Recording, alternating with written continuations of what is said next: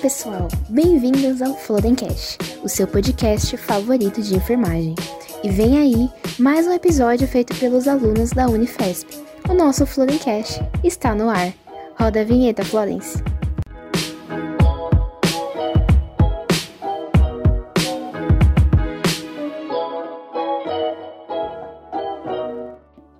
É, nesse sentido, será que o senhor poderia dar algumas dicas para a gente de como criar um padrão de sono de qualidade em meio à nossa rotina universitária? Eu posso falar assim, inclusive, esse famoso ditado do que você faz de madrugada, as piadas na pós-graduação são muitas, né? A gente, inclusive, tem a piada de é o que você faz de madrugada. Eu escrevo tese. Porque dormir é uma coisa que acaba ficando em segundo plano. E tá erradíssimo isso, na verdade, né? É, em termos de dica para gente ter um sono de qualidade, eu diria para você que algumas práticas já estão estabelecidas, a gente chama elas de higiene do sono. A, a Academia Americana de Medicina do Sono, inclusive, tem uma diretriz bem já definida para isso, e outras sociedades de sono ao redor do mundo também, estudo de sono e elas envolvem algumas práticas que o estudante universitário muitas vezes tem dificuldade para conseguir adequar, principalmente nessa fase de período de provas, que inclui você ter uma rotina.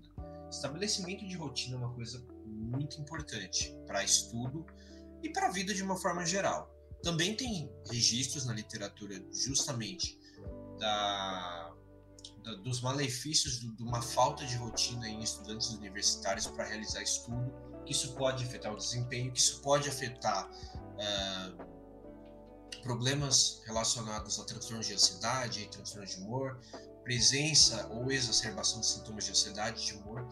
Então, estabelecer uma rotina é um primeiro passo importante. Até porque, se você tem uma rotina bem estabelecida, você não precisa ficar até as quatro e meia da manhã estudando no dia antes da prova. É muito mais uh, fácil quando você já tem uma rotina estabelecida, que você já tem a sua janela de estudo, sua janela de descanso, sua janela de lazer, e todas essas coisas são importantes de serem mantidas. Então, rotina definida, primeiro ponto. Outra coisa é, que eu acho importantíssima, e já versando sobre a questão da higiene do sono, é a coisa de você ter um ambiente propício para dormir. Esse é um outro desafio, principalmente entre pessoas mais jovens, que é a coisa do ficar afastado de telas eletrônicas depois de um certo horário. Isso, na prática, é muito difícil de acontecer hoje em dia. A gente vive numa sociedade que a gente está o tempo todo conectado com smartphones, telefone celular, é, aquela última olhadinha no tablet, aquela última checagem de e-mail, de rede social, de dormir. E muitas vezes, até quando você já está na cama, e muitas vezes você acorda, fica sem sono e você pega o celular para dar uma olhadinha enquanto você não consegue voltar a dormir. Mas uma coisa que a gente precisa fazer, não só como estudantes, mas como sociedade, é conseguir diminuir a nossa exposição diária a telas, principalmente nessas horas e nesses momentos que antecedem o dormir, né? Então esse seria um outro ponto muito importante. Além disso, algumas coisas que eu acho que são sempre de excelente bom senso a gente pensar é, no nosso dia a dia, que são diretrizes de higiene do sono que se aplicariam a qualquer situação. Por exemplo, não consumir café durante a noite, não consumir bebidas alcoólicas depois de um determinado horário, não realizar exercício físico depois de um determinado horário também é uma coisa que é considerada inadequada. Por exemplo, você ir fazer alguma atividade física intensa é, já no período da noite pode não necessariamente ser bom para o seu sono, porque mexe com o seu metabolismo. Bebida alcoólica é outra coisa que muita gente, inclusive, tem esse conceito errôneo na cabeça de que você beber uma coisinha vai ajudar você a dormir melhor. Não é assim que funciona na prática. O sono, é, eu falo que o álcool, a relação entre o álcool e o sono tem duas fases distintas. Numa primeira, num primeiro momento, parece que dá melhorias, porque diminui a latência do sono, enfim. Mas no segundo momento, aumenta uma série de coisas, de malefícios no sono.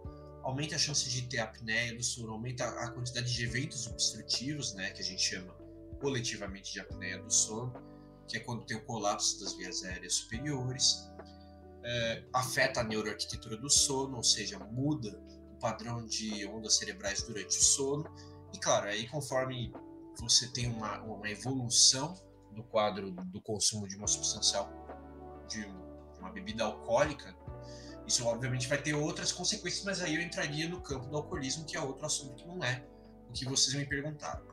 Mas, enfim, evitar consumo de bebidas alcoólicas, de bebidas estimulantes e o ambiente propício sem telas, de preferência com temperatura adequada, com é, quantidade de ruído mínima, ou hoje em dia a gente está na moda, tá na moda o pessoal dormir com a ASMR, enfim, ter um ambiente de sono que seja adequado para você e ter práticas que não favoreçam uh, a diminuição do seu sono antes de você dormir. Muito obrigado, professor. Foi muito esclarecedor essa parte da higiene do sono, que é algo assim que eu acho que deveria ser ensinado pra gente desde o ensino fundamental, porque quando a gente acaba chegando principalmente no ensino médio, no ensino superior e nessa jornada para entrar no ensino superior de cursinho, provas, vestibulares e tudo mais, a gente acaba negligenciando muito essa parte do sono. E seria importante que a gente já tivesse criado esses hábitos desde muito antes. Na sociedade... Verdade. Eu mesmo faço tudo errado. a gente muitas vezes acaba optando por essa academia no período noturno também. E uma série de fatores que inconscientemente acabam atrasando o nosso sono e a gente nem se dá conta. Na sociedade atual, o uso de drogas para aumento da concentração e desempenho vem sendo cada vez mais comum entre os estudantes e seus efeitos variam entre os dois extremos, induzindo ou inibindo o sono. Entre eles está o cloreto de metilfenidato, mais conhecido como Ritalina e Concerta. Qual a sua opinião sobre o uso indiscriminado dessas drogas e quais os riscos a longo prazo dessas substâncias? Vitor, é, a minha opinião sobre o uso indiscriminado e principalmente a longo prazo dessas substâncias é isso não poderia fazer pior do que já faz, porque os efeitos negativos no organismo Sim, eu vou falar aqui uma coisa que é um lugar comum, mas você usar uma substância dessas sem um acompanhamento médico, de forma indiscriminada, por si só, já deixa claro que é uma receita para o desastre. O metilfenidato, ou ritalina, como é o nome comercial, é uma substância que é muito difundida no nosso meio, estruturalmente, no nosso meio, digo, na sociedade brasileira. Estruturalmente é muito semelhante às anfetaminas. As anfetaminas são uma classe de substâncias muito grande, extremamente heterogênea e que nós temos uma quantidade absurda de moléculas, tanto lícitas, mas extremamente controladas, quanto ilícitas e extremamente, uh, entre aspas, caçadas ao redor do mundo. E o metilfenidato, apesar dele ser uma substância lícita, o uso dele tem que ser extremamente uh, monitorado, tem que ser extremamente cuidadoso. É um remédio muitas vezes utilizado para transtorno de déficit de atenção e hiperatividade na população infantil, e ele ganhou realmente esses contornos de ser uma, um auxílio para estudo e para desempenho acadêmico. Ele afeta o sono, como poderia se imaginar de uma substância que é estimulante e parente estrutural das anfetaminas, tem redução do tempo total de sono, tem alteração da, do padrão de sono na alteração da distribuição das fases de sono. É uma substância que, a longo prazo, tem um potencial reforçador. Eu não vou afirmar aqui que de você utilizar uma pessoa que, por exemplo, recebe uma prescrição de Ritalina e utiliza ela pelo tempo determinado pelo médico, ela vai se tornar uma pessoa com dependência química ao metilfenidato. Não dá para afirmar isso, porque cada situação é cada situação. O acompanhamento tem que ser cuidadoso nesse aspecto e a interpretação do quadro da pessoa também, mas é uma substância que oferece esse risco se ela for usada de forma indiscriminada. Ela pode gerar, sim, padrão de dependência. E o mesmo se aplica a outras substâncias na veia do metilfenidato, que podem gerar dependência e podem gerar o que a gente chama de tolerância. Tolerância é quando você tem uma substância que você usa X numa noite. Você vai estudar, por exemplo. Então, eu vou usar X daquela substância naquela noite, vou fazer o que eu tenho que fazer, e na, e na outra noite você tem que estudar de novo. Você percebe que o X que você consumiu na primeira noite já não deixa você tão uh, desperto ou tão alerta quanto na primeira vez. E você consome X mais meio, vamos dizer assim. E aí na noite seguinte você consome X, mas quebra mais um pouco do comprimido lá para tomar. E assim por diante. Porque você precisa continuar mantendo a potência daquela substância. Então você vai aumentando a dose. Quando você vê, você está tomando 2x daquele mesmo estimulante para estudar que você estava tomando X há um mês atrás, vamos dizer assim.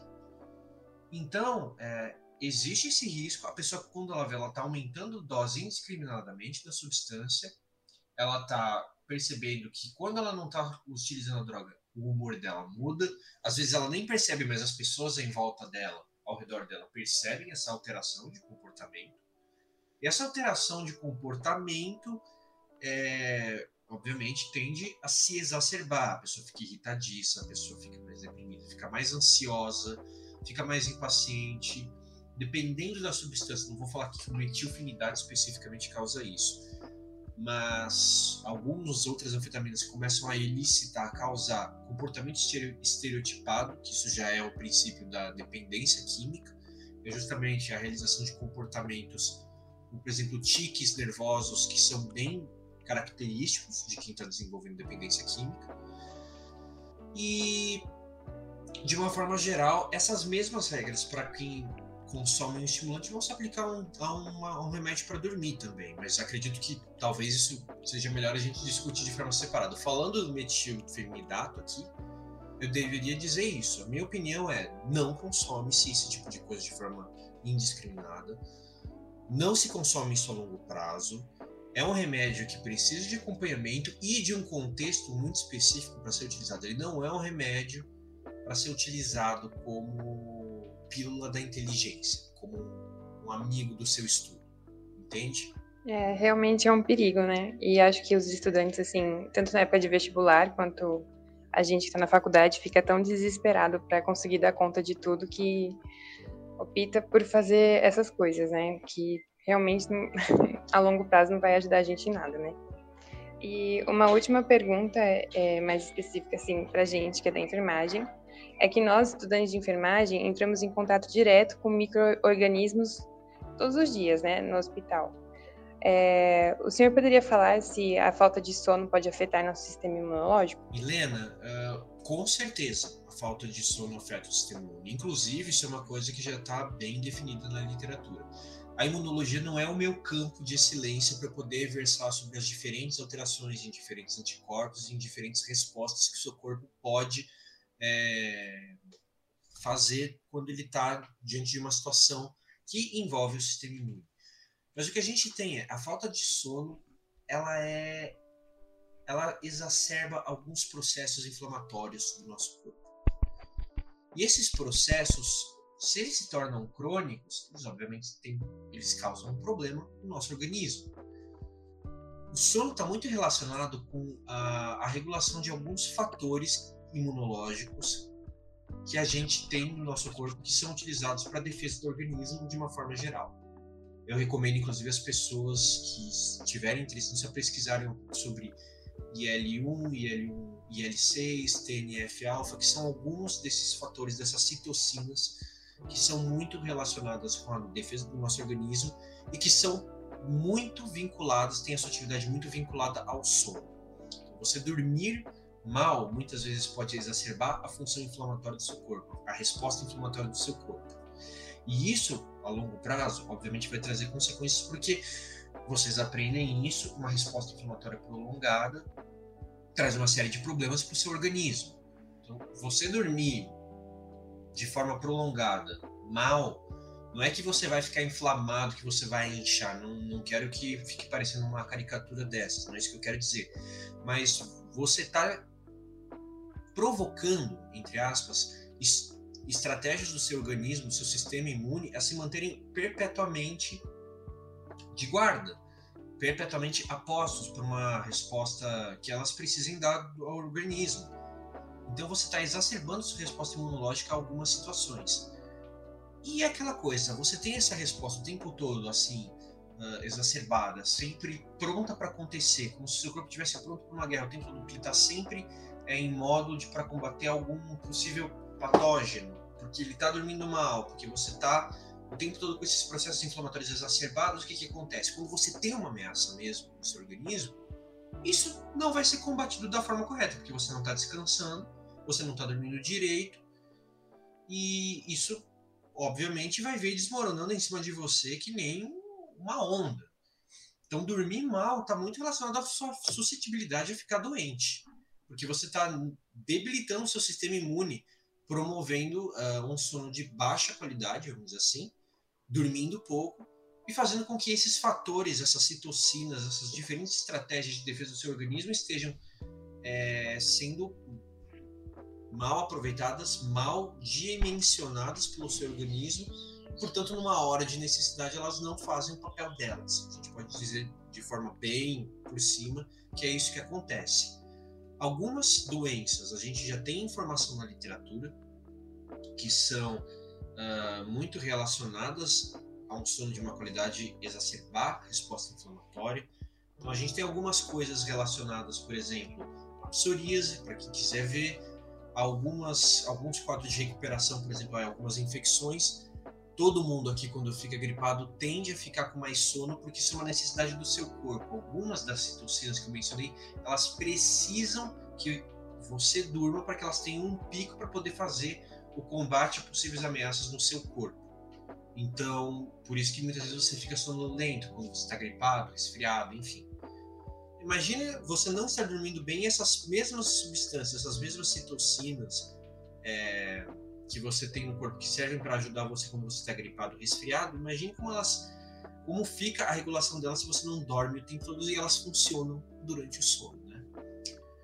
Inclusive eu estava comentando agora, falando de uma forma mais cotidiana, estava comentando com um colega hoje sobre isso que ele veio para São Paulo recentemente, está ainda se acostumando com essa mudança, ele está em processo de mudança de, de casa, é, mudança de rotina, porque veio do interior para cá. Está dormindo muito mal nesses, nessas últimas semanas.